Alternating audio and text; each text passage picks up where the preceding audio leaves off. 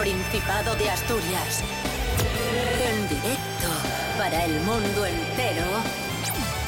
Aquí comienza Desayuno con Liantes. Su amigo y vecino, David Rionda. Buenísimos días, Asturias. Hoy es martes 26 de septiembre de 2023. Son las diez y media de la mañana. Esto es RPA, la radio autonómica de Asturias. Y este programa, ahí está, un programa guapísimo, maravilloso. Rubén Morillo, muy buenos días. Buenos días, David Rionda. Buenos días a todos y todas. Tal día como hoy de 2006, vamos, venga, una efeméride de estas, así random, así porque sí. El cantautor español Alex Ubago saca su tercer álbum de estudio que se llamaba Aviones de Cristal. Yo de este no me acuerdo. Yo me acuerdo de- del primero. Me muero por conocerte. Me muero por conocerte, saber qué es lo que piensas. Muy bien. Abrir todas tus Me puertas. sale muy bien, ¿eh? Claro que sí, campeón. Esto que has contado de tal día como hoy, eh, ¿sabes qué es? Mm, sí.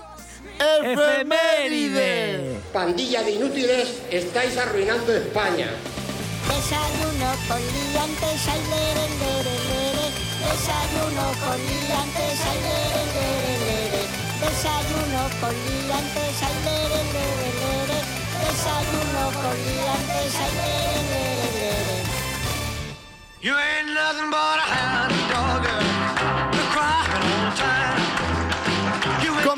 Amigos, amigas. Noticia viral de la voz de Asturias. Una familia americana, tras una semana de turismo en Asturias, se ha hecho viral porque les ha encantado Asturias.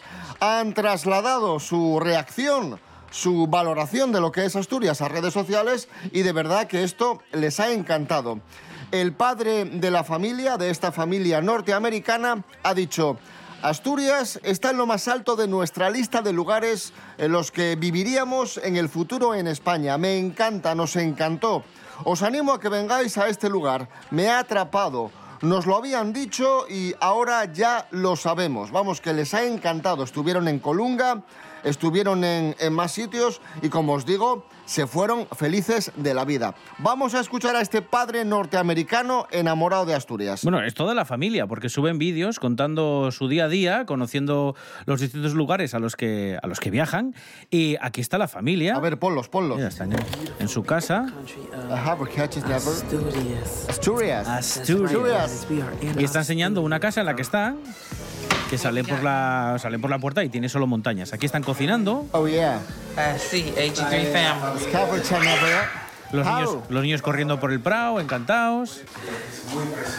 Es muy precioso. Es muy precioso. Me encanta. Asturias. Bueno, pues nada, Oh, yeah. bienvenidos a Asturias. Asturias, si yo pudiera, si yo pudiera cantarte.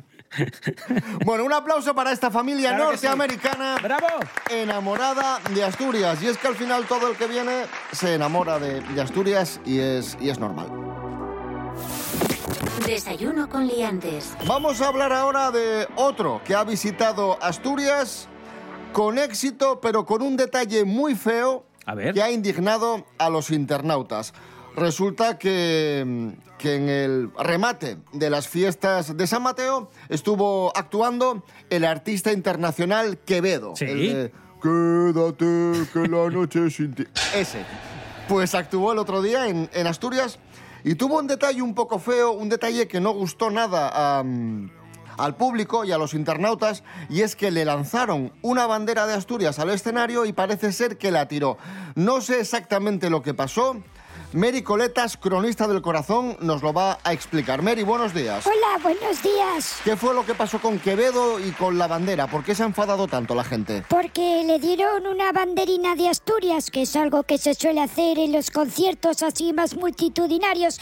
Cuando vienen artistas invitados, pues les dan una bandera de la ciudad a veces, la de Asturias, y la orquesta o el grupo la enseñan ahí en el escenario y la gente rompe a aplaudir. O el artista se, se la pone, ¿no? Sí, Como sí. capa. A veces les dan también la camiseta del equipo de fútbol local, ¿eh?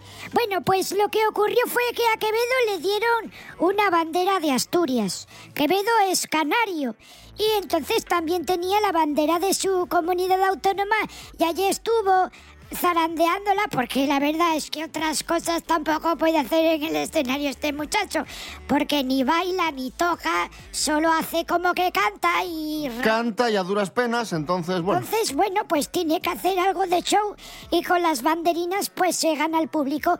Y le dieron una de Asturias que la estuvo agitando a la vez que la de Canarias. Y la de Asturias se cayó al suelo y hay quien interpreta que fue a propósito como para que quedase sola la de. Canarias. Mm, Yo dudo mucho que él ver. intencionadamente quisiese tirar la bandera, ¿no? Yo, yo ya saben que no, no le tengo un amor especial a este muchacho por sus características musicales. Respeto a la gente que le gusta, pero a mí no me gusta nada. Yo creo que esto fue involuntario y que, y que Quevedo no, no querría tirar la bandera. Le llegan a tirar un libro de teoría musical de solfeo, igual si lo tira a propósito. ¿Eh? Pero hombre, la bandera yo creo que no. Entre Quevedo y... ¿Qué te gusta El más? segundo, no sé quién va a ser el otro, pero probablemente sea el segundo. Mary Coletas, gracias. Adiós.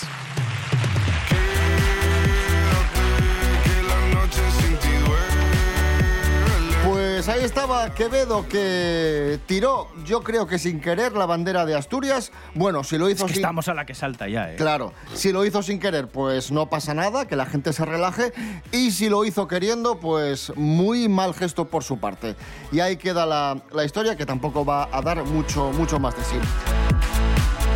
La que sí tiró a propósito una cosa es nuestra siguiente protagonista que tuvo la feliz, entre comillas, idea de tirar, de, de lanzar las cenizas de su hermano durante una fiesta.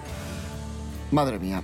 Diego Campo, buenos días. Buenos días a todos, ¿cómo estáis? Madre mía, los que debían de estar al lado pueden decir con palabras textuales que le han echado el muerto encima. La incineración ha cogido muchísima fuerza en los últimos años, sin embargo, hay mucha gente que no sabe qué hacer después con ellas. Esta misma duda le surgió a una mujer escocesa, que como no sabía tampoco qué hacer con ellas, decidió lanzarlas en una fiesta en una piscina. La muchacha, aún así haciendo eso, decidió grabarlo y publicarlo en todas las redes sociales. Sí que es verdad que el vídeo no duró mucho tiempo publicado ya que tuvo que borrarlo porque muchos usuarios de las redes sociales la empezaron a criticar. En el vídeo se ve que están en una fiesta con un montón de gente y se ve a la mujer bailando y esparciendo las cenizas por todo el agua. Lo que en un principio pudo ser un homenaje para su hermano, al final acabó siendo una gran indignación para el resto de la gente que estaba en esa fiesta. Madre mía, qué fuerte todo. ¿Cómo os quedáis? Yo muerto. Venga, un saludo y hasta la próxima semana. Gracias, Diego Campo. Estamos en Desayuno Coliantes en RPA, la radio autonómica de Asturias. Hoy es martes 26 de septiembre de 2023.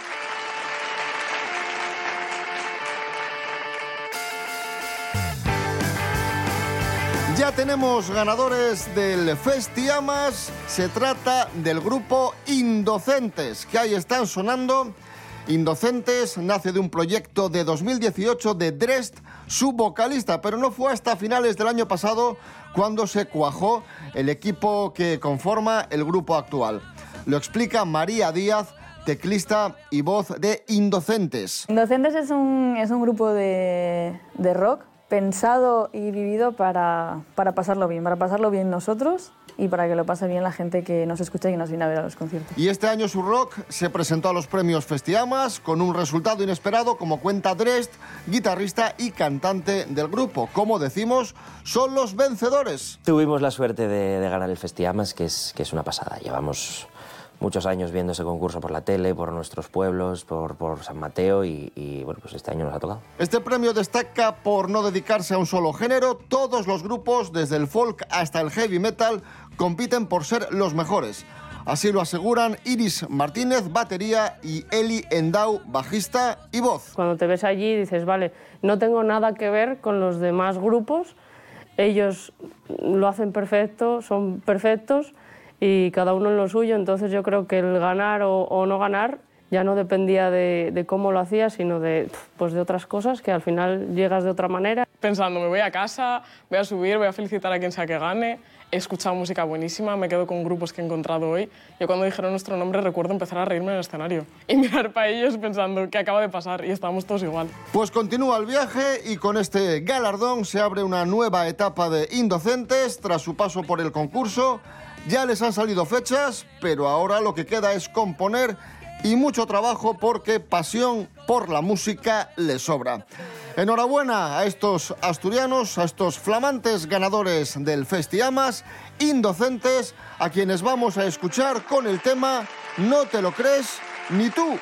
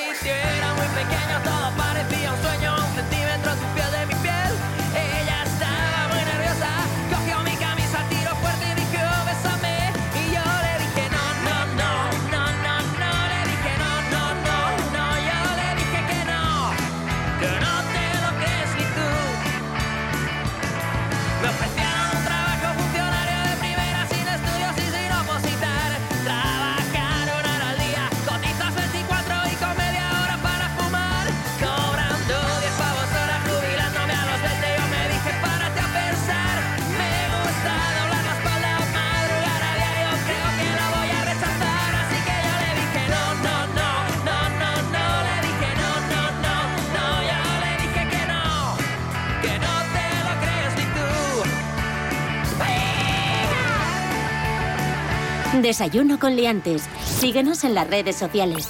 En Facebook Desayuno con liantes y en Instagram arroba Desayuno con liantes. Hablamos de autónomos. Meg. Atención, la Unión de Profesionales Autónomos, de, de Trabajadores Autónomos de, de Asturias, está muy preocupada porque asegura que un 40% de los autónomos asturianos tiene más de 60 años, lo que implica que en 5 años, solo 5 años, se van a jubilar 30.000 profesionales en Asturias, 7.000 de ellos en el sector comercio. Esta organización alerta de la pérdida de tejido productivo que se va a dar en el Principado. Además advierten del riesgo de cierre de comercios que suponen estas jubilaciones y por eso han pedido al Principado un plan de relevo generacional que asegure su continuidad. Un plan que recoge ayudas en una doble dirección como cuenta Eduardo Abad, el presidente de UPTA, que es la Unión de Profesionales Trabajadores Autónomos. el relevo generacional ayudando a las dos partes. A aquel que lo va a dejar, con una ayuda para el pago a la cotización de la seguridad social y, evidentemente, facultar y ayudar a aquel emprendedor a través de ayudas para el inicio de actividad, para que pueda también tener una ayuda a fondo perdido para coger precisamente el relevo generacional. Queremos también formación. Y no solo eso, también alertan de las bajas pensiones de los autónomos. Son de 816 euros al mes de media frente a los casi 1.500 de los trabajadores por cuenta ajena y por eso piden al gobierno que las de los autónomos tengan una subida mayor para compensar. Y esto yo lo vivo en mi casa, mi madre como autónoma de... Fue autónoma toda la vida, pues le ha quedado una pensión muy, muy chiquitina. Sí, sí, sí, sí. Y, y de hecho eh, se paga lo mismo, porque mucha gente dice, no, pero es que los autónomos, los autónomos pagan lo mismo y más. No solo ya con la cuota mensual, sino que además tienen que hacer frente a la cuestión de- del impuesto de la renta de las personas físicas por, por su cuenta. Hay gente que tributa por módulos, o sea, o, o que está dentro del régimen de autónomos en una modalidad especial y bueno, es, es muy complejo. Habría que quizás homogeneizarlo todo. No sé, deberían hacerlo de alguna forma para que todo el mundo tuviera más o menos, pues eso, unos mínimos o que fuera similar a la de, a la de un asalariado. Es ciertísimo. Este fin de semana debutó el nuevo entrenador del Real Oviedo, Luis Carrión, sin suerte. Yo aquí estoy perdido. Yo ya sabéis que de fútbol no sé nada. ¿Qué tal? Pues perdió, perdió el Oviedo 0-1 en casa frente al Valladolid. Bueno, pero tardó un poco, ¿no? En imponerse el estilo de juego de un entrenador. O, o- Hombre, es o verdad no? que tuvo dos días para entrenar al equipo y... Es muy poco. Y bueno, vamos a ver, vamos a ver lo que pasa. El que también ha hecho un fichaje es el Arsenal. El equipo inglés Arsenal ha hecho un fichaje importante. Ha fichado un perro. Como yo. Como yo. Ha fichado un perro para reducir el estrés en el vestuario. Como os lo cuento. Qué desilusión. Yo prefería ver el perro en el campo, con jugadores. O sea, hubiera sido bastante más llamativo. Lorena Rendueles, buenos días. Buenos días, liantes. Todos sabemos que el perro es el mejor amigo del hombre y que además de amigo puede ayudar mucho en terapias y reducir el estrés de las personas. Por ello, el técnico del Arsenal, Mikel Arteta, ha hecho su fichaje estrella para esta temporada. Se llama Win y es un labrador de color chocolate. Lo ha hecho para mantener el ánimo de los jugadores y dar soporte emocional a los futbolistas. Con este fichaje, el Arsenal busca reforzar el ambiente del vestuario de cara a la temporada que se presenta ilusionante, ya que regresa a la Liga de Campeones. El técnico vasco no solo cuida los detalles tácticos de su juego, también se preocupa por la salud mental de sus jugadores, ya que es un factor clave en el rendimiento deportivo que a veces se pasa por alto. Varios estudios confirman que el simple hecho de tocar a un perro mejora el humor de las personas, sobre todo en momentos difíciles, como puede ser una derrota deportiva. El nuevo integrante de la ciudad deportiva del Arsenal no estará solo, ya que convivirá con Bob, un gato que el club adoptó tras la muerte de su dueño. Hasta la próxima, liantes. Gracias, Lorena Rendueles. Estamos en Desayuno con Liantes en RPA, la radio autonómica de Asturias. Hoy es martes 26 de septiembre de 2023. ¡Qué guapísimo! El otro día estuvo Tamara Falcó en, en el programa El Hormiguero y habló de las normas que hay en su casa, de las normas en, en la mesa. Esto interesa a la población. Las normas en la casa de su madre Isabel Preisler. Dice que en las comidas, comidas, cenas, no se puede hablar por teléfono. Las manos siempre sobre la mesa. ¿Pero qué, pero qué es esto? No se puede gritar. No te puedes volver a servir, eso sí, si te quedaste con hambre, pero el plato no puede estar rebosando. Vale. Pero... Y si entra una persona mayor hay que levantarse a saludar. Y de postre siempre Ferrero, ¿no? Los bombones esos de, eh, de chocolate con... En fin. Tamara Falcó, muy buenas. Hola, eh, bueno, vamos, eh, o sea, lo estáis contando fatal. Vale, yo voy a comer a tu casa, Tamara, ¿y qué tengo que hacer? A ver. Eh, comportarte. O sea, primero, eh, tú no podías ir. O sea, porque no estás eh, a un nivel eh, para que, por ejemplo, yo, pues te pueda invitar a mi casa. Vale, ¿y cómo es una comida en tu casa? A ver. Pues, a ver, no tenemos platos de Durales. A ver, ¿qué pensáis que somos pobres? Eh, no. O sea, eh, vasos no hay de los de nocilla, eh, de cristal. O sea, no tampoco. Y es como el comedor de Harry Potter, de Hogwarts, gigante. Y pues eh, está allí una mesa puesta por alguien, que no sé quién es. Y te sirven. Te sirven primero una sopa. Una sopa con perlas de oro. ¿De fideos? Mm, Suele ser de agua marina hervida con condimentos caros. Por ejemplo, suele llevar eso, lascas de, de oro, suele ser de un eh, agua hervida pues, con pescados carísimos. Y no te puedes levantar de la mesa, ¿no? Imposible. O sea, no atamos a la gente porque es muy feo eh, poner a andar poniendo ahí a la gente con cuerdas. Eh, pero eh, es que es feísimo. O sea, es una falta de educación. Si le da un infarto a alguien que está comiendo en- en- durante la comida, Bueno, pues ya lo atenderán después. No pero puede, no, no se puede levantar. no puede molestar en la No comida. se puede levantar tampoco. ¿Qué estás haciendo? ¿Qué estás comiendo o siendo atendido? Estás comiendo, ¿no? Está comiendo alguien en la mesa, le da un ictus, pero vosotros seguís comiendo es porque es de mala educación. Estamos en el tiempo de, de comer.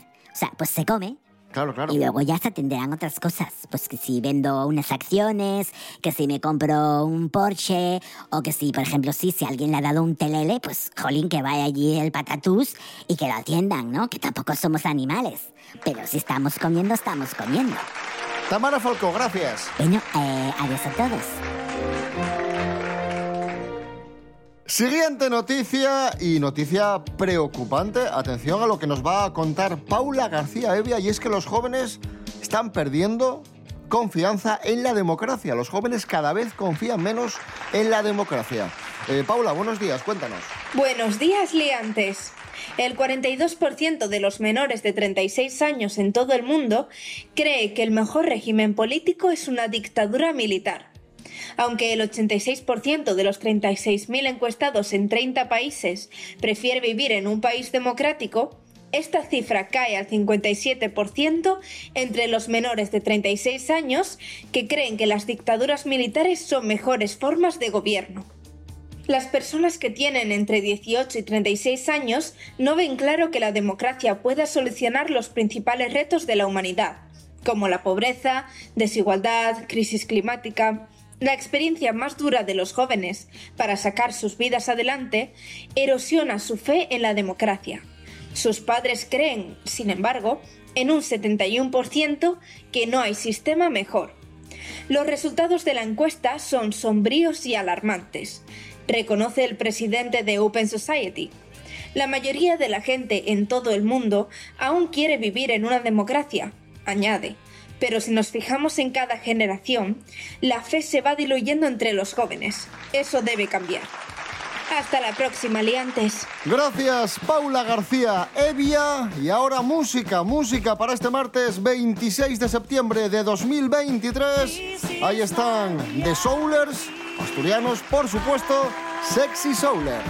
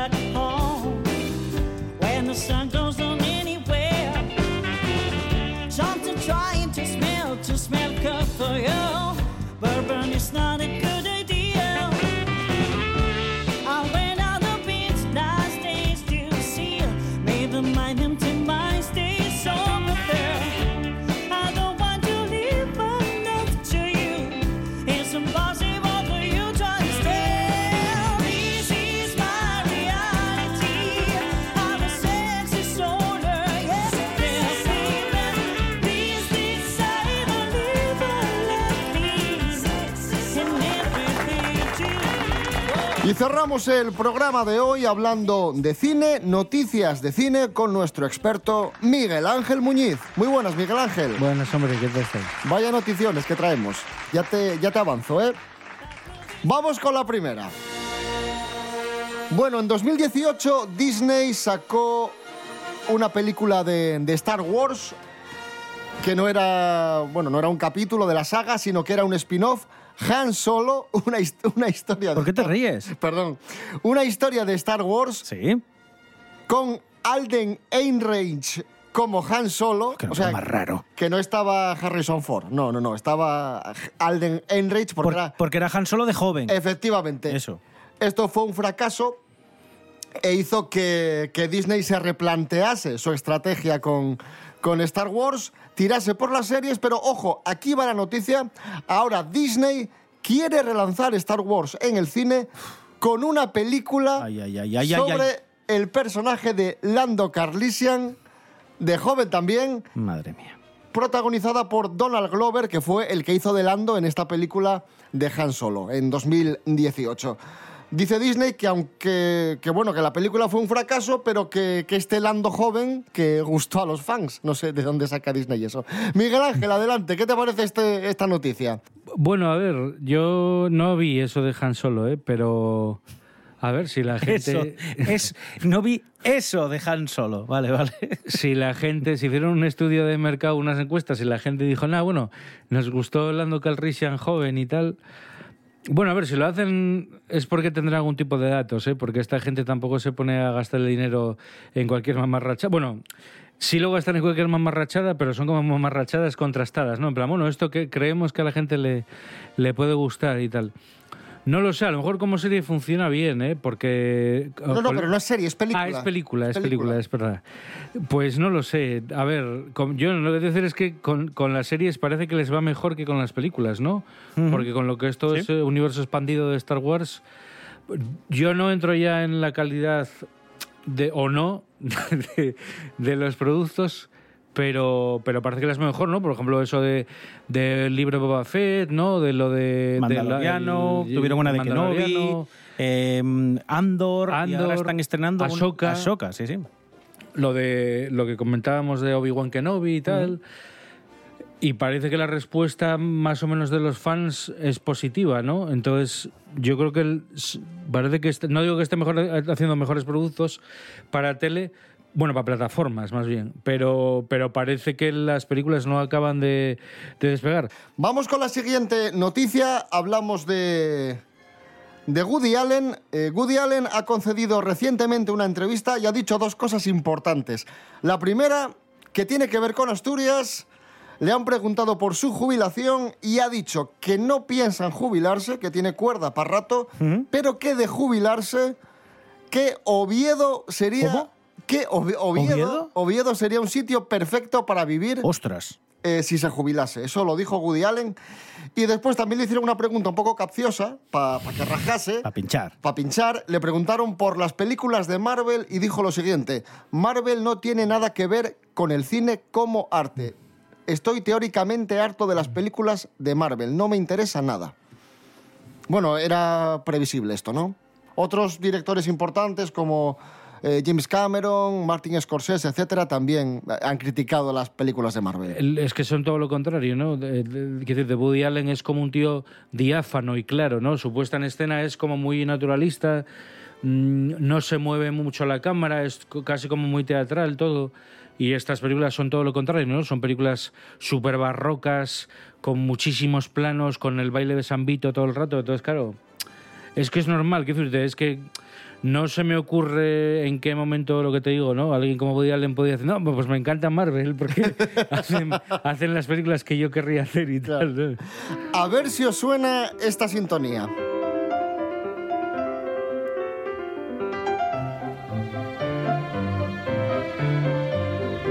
Se ha escrito un crimen, serie mítica de los años 80, protagonizada por Angela Lansbury en el papel de Jessica Fletcher, que era esta escritora que, que a la vez investigaba crímenes, ¿no? Una serie muy, muy mítica de los años 80. Pues bien, la noticia es que Universal Pictures ha iniciado el desarrollo de un largometraje basado en esta serie, en Se ha escrito un crimen.